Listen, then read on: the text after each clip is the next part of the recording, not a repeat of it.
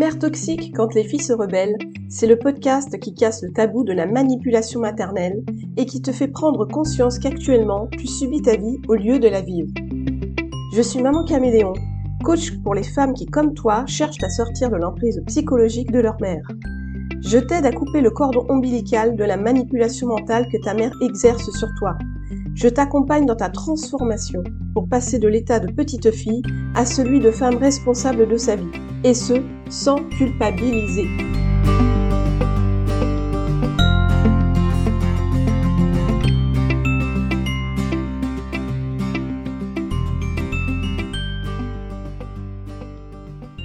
Bonjour, bienvenue chère auditrice dans ce nouvel épisode de Mère toxique quand les filles se rebellent, épisode numéro 18 déjà. Avant que j'oublie, je souhaite te rappeler que si tu as besoin de me contacter, tu peux le faire via euh, mon site internet mamancaméléon.com. Tu peux le faire aussi via euh, mon compte Instagram Mère Toxique le podcast ou bien encore par mon mail mamancaméléon.gmail.com. Aujourd'hui, ça va être un peu spécial. Je vais discuter autour du thème de la mère toxique qui est une personne incompréhensible. Et nous allons parler musique. Et oui, c'est un peu étonnant, mais aujourd'hui nous parlerons musique. Alors avoir une mère toxique, c'est naviguer à l'aveugle. C'est ne jamais savoir ce que l'on va se prendre dans la figure. Un parpaing, une brique, du linge sale ou peut-être même une chaussure. Oui, avoir une mère toxique, c'est être comme Ulysse face aux sirènes dans l'Odyssée d'Homère. Sauf que contrairement à lui, toi tu n'es pas envoûté. Non, au contraire, tu es médusé, sidéré, scotché sur place tellement tu ne comprends pas ce qu'il se passe. Ta mère toxique, en fait, c'est comme les trois sirènes qu'Ulysse a rencontrées à la fin de la guerre de Troie. Ce trio infernal chante, joue de la lyre et joue de la flûte pour envoûter les marins en leur promettant la joie et le bonheur. Eh bien, ta mère toxique, c'est un peu la même chose. Elle fait croire qu'elle est gentille, qu'elle est agréable, qu'elle est ouverte, qu'elle est prête à rendre service. Beaucoup de gens qui ne la connaissent pas se laissent berner. Sauf que toi, toi, tu connais son vrai visage, tu sais qui elle est en réalité, et tu ne te laisses pas séduire par son chant de sirène. Alors tu fais quoi? Eh bien, tu te mets de la cire dans les oreilles, tu t'attaches à un poteau quand elle est dans les parages, histoire de ne pas te faire avoir. Mais si jamais tu as le malheur de te faire avoir, eh bien qu'est-ce qu'il se passe? Eh bien dans ce cas, tu prends ce que l'on appelle du gaslighting c'est une chose que je t'invite à découvrir dans un précédent épisode. En gros, un coup c'est chaud, un coup c'est froid, un coup c'est chaud, un coup c'est froid. Ça ne s'arrête pas. C'est complètement incompréhensible. Un coup elle est gentille, un coup elle est pas gentille. Tu ne sais pas pourquoi, c'est comme ça, mais t'aimerais quand même comprendre. Donc, tu ne comprends pas les agissements de ta mère toxique. Tu ne comprends pas de quoi elle parle, tu ne comprends pas sa façon d'être et de penser. Et d'ailleurs, elle-même visiblement ne te comprend pas non plus. C'est comme euh, si tu vivais ou si tu côtoyais une étrangère dont tu ne parles pas du tout la langue. Elle te regarde, elle te parle, mais euh, tu ne la comprends pas, tellement il n'y a pas de logique dans ses propos et dans sa façon de faire il n'y a pas de mots en fait euh, face à ça, il n'y a pas de mots pour expliquer réellement ce que l'on ressent quand on est face à sa mère toxique et qu'on n'arrive pas à la comprendre. C'est difficile de trouver vraiment les mots pour expliquer que notre mère, que ta mère, ben tu ne la comprends pas. Quoique en fait, en y repensant, euh, il y en a peut-être un. Et moi, honnêtement, j'aimerais bien en employer un que j'ai découvert l'année dernière, et tu sais quoi? Eh bien, j'ai découvert tout simplement en écoutant de la musique.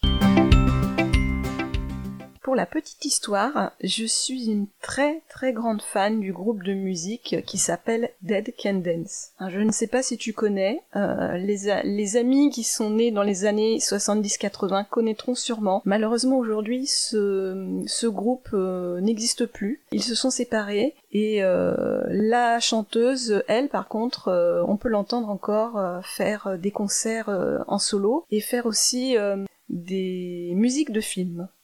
Et donc par moment, la chanteuse de Dead qui s'appelle Lisa Gerhardt, elle chante en fait dans une langue qui est incompréhensible. incompréhensibles dans le sens où euh, quand tu les quand tu écoutes, tu n'arrives pas à déterminer réellement dans quelle langue elles chantent.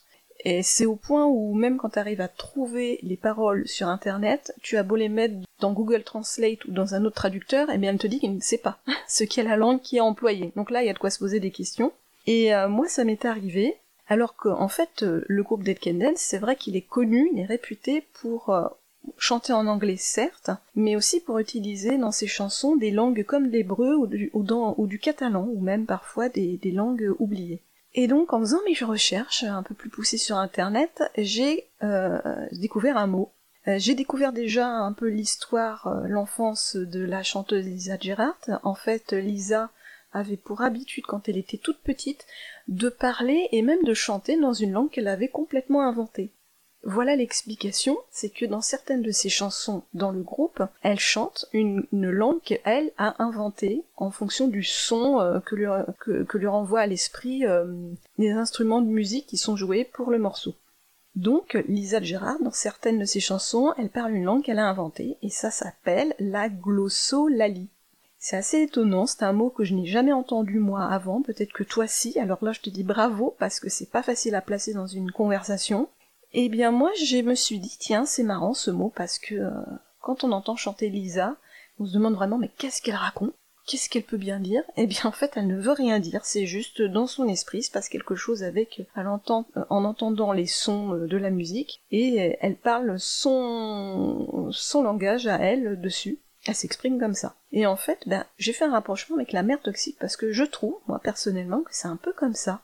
Euh, quand tu es en sa présence, eh bien tu ne la comprends pas, tu ne comprends pas son langage, tu ne comprends pas ce qu'elle veut en fait et ce qu'elle cherche, tu ne comprends pas ce qu'elle veut de toi.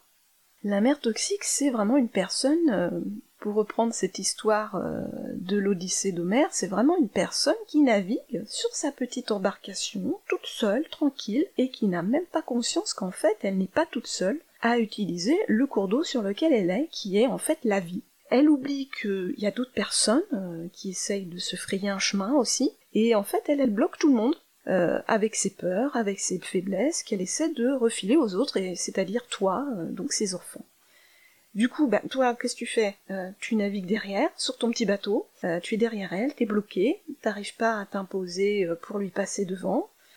quand tu essayes, eh bien, tu tangues à droite, à gauche, tu es pas loin de tomber à l'eau carrément, ça t'arrive même parfois de, de, tomber clairement à l'eau, t'as pas de bouée de sauvetage, tu te noies, tu te, raccroches à une main comme tu peux avec toutes tes forces à ton bateau pour, pour pas te noyer quoi, pour pas couler au fond de l'eau, et puis euh, avec un peu de force, eh bien tu arrives à remonter sur ton bateau et à te remettre euh, sur pied pour essayer de, naviguer et de passer, euh, de doubler ta mer et de, naviguer sur ta vie, de, naviguer vers la vie où tu veux aller.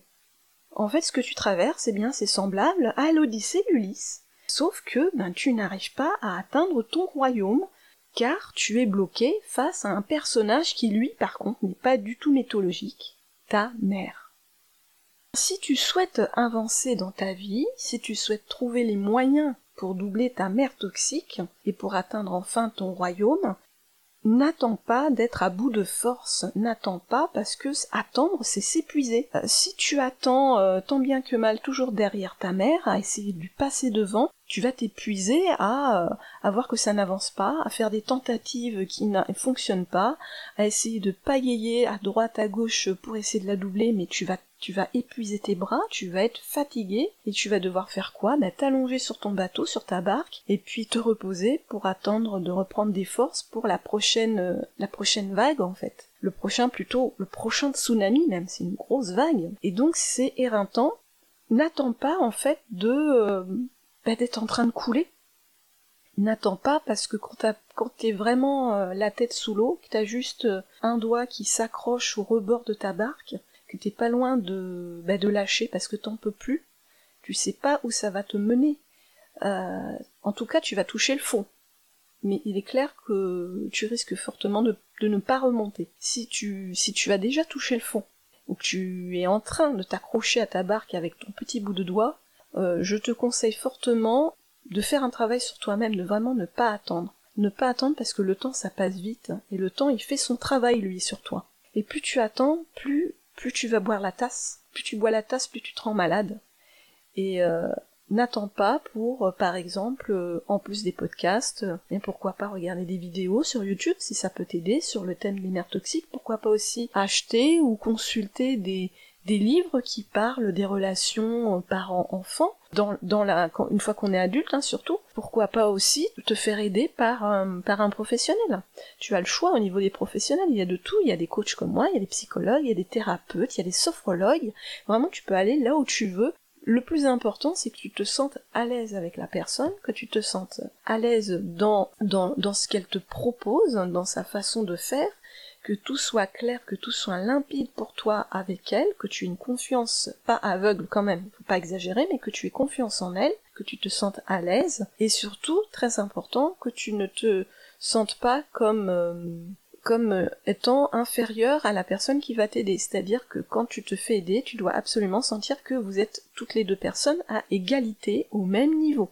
La personne va t'aider, certes, mais elle n'est pas un rang supérieur à toi et tu ne dois pas te retrouver dans une relation de quelqu'un qui, te, gouverne en fait, qui, qui veut absolument euh, t'asséner à, à coups de conseils ou à coups d'idées fausses qui sont ses propres idées à elle pour t'aider. C'est pas ça qui va t'aider, c'est vraiment d'avoir quelqu'un qui t'écoute, et c'est l'écoute en fait qui fait tout le travail. Quand tu parles, tu vas te rendre compte que tu vas arriver à débloquer des problèmes que tu n'arrivais pas à débloquer depuis très longtemps parce que tu ben, avais besoin de l'exprimer en fait en face d'une personne qui sait de quoi tu parles, qui l'a peut-être vécu, qui ressent exactement ce que, ce que tu ressens toi et donc qui est à même, qui est apte à te dire oui ça je comprends ce que c'est, je l'ai vécu, je sais ce que tu ressens, eh bien reformule ta phrase et tu as la réponse dans ta phrase. Donc vraiment, n'attends pas, c'est très important de ne pas laisser le temps faire son œuvre parce que dans ce cas-là, c'est pas bon du tout.